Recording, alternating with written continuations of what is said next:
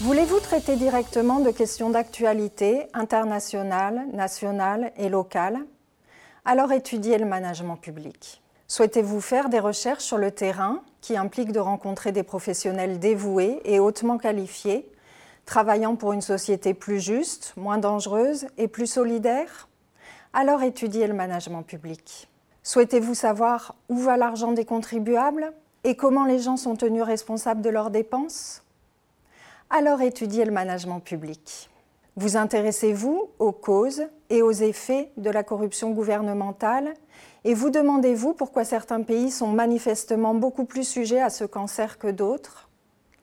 Alors étudiez le management public. Voulez-vous en savoir davantage sur les organisations les plus importantes et les plus nombreuses qui ont existé au cours des 100 dernières années?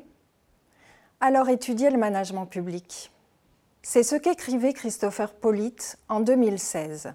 L'ouvrage Les grands auteurs en management public répond à cette invitation de Polite au travers de 34 grands auteurs, mais également d'une longue introduction et d'une conclusion qui nous permettent de décrire notre projet et de partager nos convictions. Effectivement, nous avions à cœur de porter plusieurs messages dans cet ouvrage.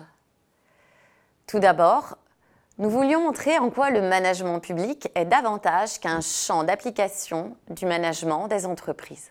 Il entretient d'ailleurs avec celui-ci une relation complexe qui est faite d'emprunts comme de distanciation, mais aussi d'apport, en particulier quand l'entreprise s'interroge sur sa responsabilité sociale et environnementale.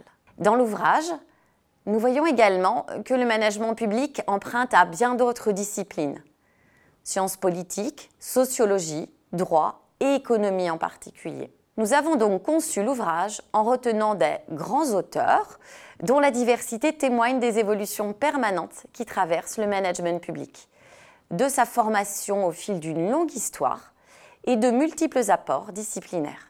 Par ailleurs, même si le management public devrait être au cœur de nos préoccupations citoyennes et de recherche, nous montrons qu'il est souvent méconnu, parfois contesté dans sa spécificité et insuffisamment visible dans les supports académiques. C'est pour cela que l'ouvrage s'efforce de mettre en valeur son identité propre comme fil directeur du propos.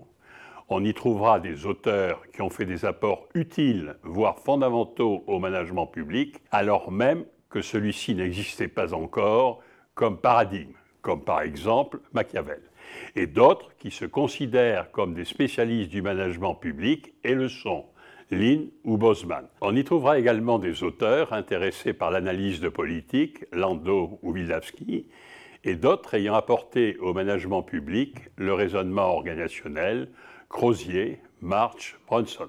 Notre ouvrage est le fruit d'un travail collectif de 48 contributeurs universitaires.